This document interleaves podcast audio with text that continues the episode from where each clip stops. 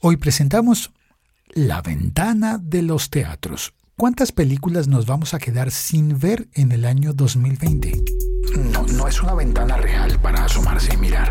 Es un término del negocio del cine.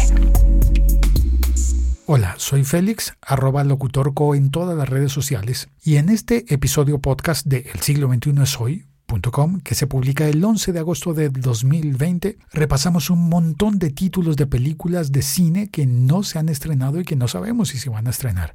Pero hay una esperanza. El siglo XXI es hoy.com. La cuarentena tiene en jaque a la industria cinematográfica y la industria de las películas en el mundo entero. Hay, por ejemplo, una película que se llama Tenet, está lista. Cuando la googleas, buscas Tenet, incluso ya tiene calificación del público, pero no se ha estrenado. Bueno, esto debe tener en aprietos al estudio cinematográfico. Es una película de Christopher Nolan, la segunda película más cara de este director después de la que él dirigió para Batman. Bueno, de una de las películas que dirigió de Batman. Pero esta, Tenet, es escrita por Christopher Nolan, dirigida por él, y se había estipulado que se iba a estrenar en julio de 2020. Bueno, yo estoy grabando este episodio ya en agosto y nada que se estrena. Y está previsto que comience a llegar a cines hasta el 26 de agosto empezaría a mostrarse en cines. Lo que hace el estudio cinematográfico es renunciar a la práctica de estrenar en todo el mundo al tiempo, en todo el planeta, todas las ciudades. Pues no, ya no estrenarían así. Ahora lo que pasaría es que estrenarían escalonadamente en salas de cine. Pero, ¿quién va a ir a cine?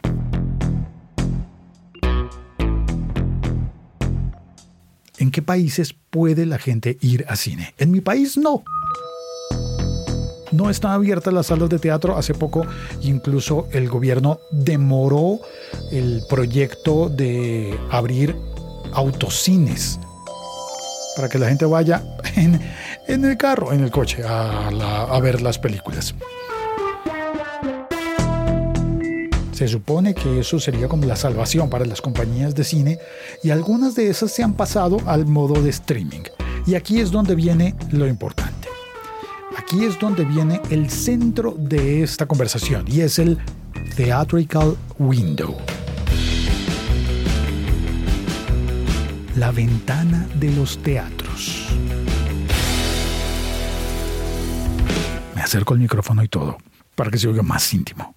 La ventana de los teatros es el periodo que tienen establecido los estudios de producción cinematográfica con las compañías de exhibición, con los dueños de las salas, los dueños de los teatros donde se exhiben. Bueno, en mi país ahí está Cine Colombia, por supuesto, está Procinal, y está Cinemark entre las grandes, ¿no? Hay pequeñas eh, compañías de pocas salas y cines específicos, algunos han cerrado. Se mantiene abierto, por ejemplo, el cine específico de autor de Cinemanía, creo. Se mantiene abierto el Cinema Paraíso, pero cerró, por ejemplo, una sala emblemática de Bogotá y de México que se llama Cine Tonalá. Creo que sigue abierta en México, pero el cine Tonalá de Bogotá cerró. No aguantó la cuarentena prolongada. Pero bueno, eso a nivel local. En el país donde estés escuchando este podcast, seguramente tienes marcas de cines em, diferentes. Ahora bien, en los Estados Unidos hay una marca que es AMC. Una marca grande, lo suficientemente grande como para hacerle cara a los grandes estudios, como por ejemplo Universal Pictures lo dije bien, Universal Pictures. Y según un artículo de Apple Sfera, hay una negociación entre AMC, propietaria de las salas, y Universal, que dice que el tiempo que hay de diferencia entre el estreno de una película en las salas es de 75 días hasta poderse estrenar en plataformas digitales. Ahora bien, eso es eh, bastante tiempo. 75 días son más de dos meses. Y en cuarentena llevamos muchísimo más tiempo que eso. Entonces, ¿A dónde vamos? A que ese tiempo han propuesto que se reduzca a solo 17 días. Manipulo el micrófono, ¿se oye? 17 días entre el estreno en una sala en la que vas, eh, compras palomitas de maíz, pochoclos o como le digas, gaseosas. En Colombia puedes pedir un café y entrar a la sala y disfrutar de la película comiendo y sentado en una buena silla y con la experiencia de el audio envolvente en una gran pantalla. Y 17 días después, las películas podrían llegar a las plataformas de streaming. Vamos a ver. Tomemos esto con más calma y veamos qué es lo que está pasando. Porque hay un montón de películas represadas que no se pueden estrenar porque no hay cómo garantizar el recaudo de la taquilla para que las películas sean rentables, para que no se pierda dinero al haberlas hecho. Tengo por acá una lista del sitio web Spinoff en el que mencionan Sin tiempo para morir, la nueva de James Bond, Peter Rabbit 2, Fast and Furious 9, Un lugar tranquilo 2 y hay una que se llama The Love Birds y dice que se pensaba que se iba a estrenar el 24 de abril pero que finalmente la pasaron un mes después en Netflix se fue directo a Netflix. Ahora bien, Disney ha puesto en el congelador la película Mulan. Sí, yo sé que tú ya viste Mulan, porque yo la vi también, pero es que esta sería con actores reales. Bueno, ahora dijeron que la van a estrenar, pero directamente en Disney Plus, la plataforma de streaming de Disney, pero que va a costar más que las películas normales habría una película de Indiana Jones 5 y una que yo quiero ver mucho, que es Wonder Woman 1984. Se creía que en junio de 2020 se iba a estrenar y no, lo pospusieron en teoría para el 14 de agosto, pero lo volvieron a posponer. Vienen películas de Batman, The Flash, Shazam 2, una película con Tom Hanks que se llama Un amigo extraordinario, una nueva de Top Gun, Maverick. Esa me da curiosidad, pero otra de Cazafantasmas, otra de los Minions, The Rise of Gru, una de Gael García Bernal, Chicuarotes. Debería haberse estrenado y no se ha estrenado todavía. Una película francesa con Alain Chabat y con el director de La familia Bellier, que seguramente me va a gustar esa película, y se llama Aquí estoy, y no se ha estrenado.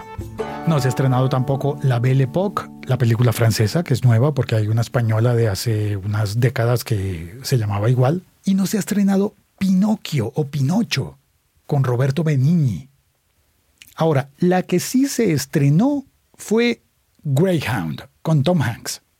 Sí, yo sé que había mencionado antes otra con Tom Hanks, pero Greyhound sí se estrenó, pero no en salas de cine. Dicen que la película le ha ido muy bien en Apple TV. Y aquí es donde aparecen entonces las plataformas de streaming, pero no en el modo paga una mensualidad y mira todas las películas que quieras, sino en el modo alquila la película o cómprala. Y hablamos de la app de Apple TV. Ya no es iTunes, sino Apple TV, en donde según el sitio web 9 to 5 Mac las películas estarían por 20 dólares. Virgen Santa. Que es mucho más de lo que la gente pagaría por una entrada al cine. Y eso haría parte del acuerdo entre Universal, el estudio, y AMC, la compañía de salas de cine, que rentar la película en iTunes o en Apple TV sería mucho más caro que irla a ver a una sala. Y sin embargo yo me pongo a pensar, Ah, no sé, porque si yo la alquilo, la rento, pues igual la puedo ver en familia. Puedo organizar una fiesta familiar, porque no vamos a invitar a muchas personas a nuestra casa, pero los que ya estamos viviendo bajo el mismo techo, nos podemos poner a ver la película o incluso el truco, el viejo truco. Creo que este micrófono le sube el volumen cuando susurro. El viejo truco de alquilar la película y la ves en dos televisores. Tienes 48 horas para eso, pero tú podrías compartir tu cuenta. Pues muchos compartimos la cuenta de Netflix dentro de la misma casa o dentro de la misma familia, a veces en diferente casa, Netflix lo permite. Ahora, con Apple TV podrías compartir la cuenta con alguien y ver en dos casas en 48 horas, como en los cines antiguos. Cuando yo era niño, había una persona que en moto llevaba la película de una sala de cine a otra sala de cine. Por rollos. Cuando se acababa el rollo 1 de la película, que tenía como cuatro rollos, le entregaban ese rollo a una persona que en moto se iba a otra sala de cine cercana, relativamente cerca. Bueno, para más referencia, mira, si no la has visto, la película Cinema Paradiso. Es bellísima. Y allí cuentan eso, cómo se hacía en los pueblos de Italia eh, a mediados del siglo XX. El siglo XXI es hoy.com. Pero bueno, a ver, abro la app de Apple TV y veo Greyhound en la mira del enemigo. Vamos a ver. Prueba gratis, gratis por 7 días, después 19 mil pesos colombianos. No, parece que no tengo que pagar extra, sino que Apple habría comprado la película para incluirla dentro del catálogo. O sea que si fuera una película de Universal sí tendría que pagar 20 dólares. El capitán Grouse Tom Hanks atraviesa el Atlántico al mando de un convoy internacional de 37 naves en una peligrosa misión para llevar soldados y provisiones a las fuerzas aliadas. Bueno. Y está disponible en 4K con sonido Dolby Vision, Dolby Atmos, Closed Caption, SDH, AD.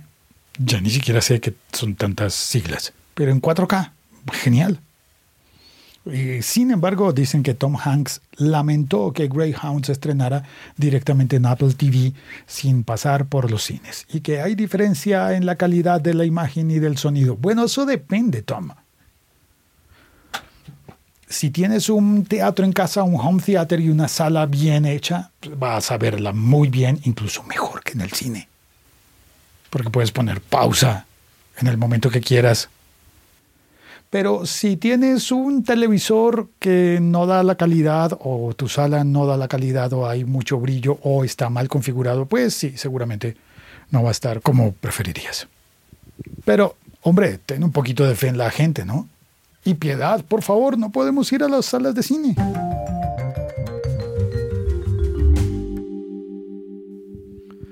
Este es el segundo episodio que he grabado con el micrófono Podcaster IXM de Yellowtech, que me prestaron en Aspa.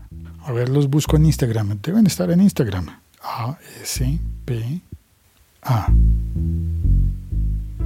Aspa guion bajo Andina filial colombiana de la multinacional española ASPA SLU, proveedores especializados en equipamiento profesional de radiodifusión. aspaandina.com Falou. Listo.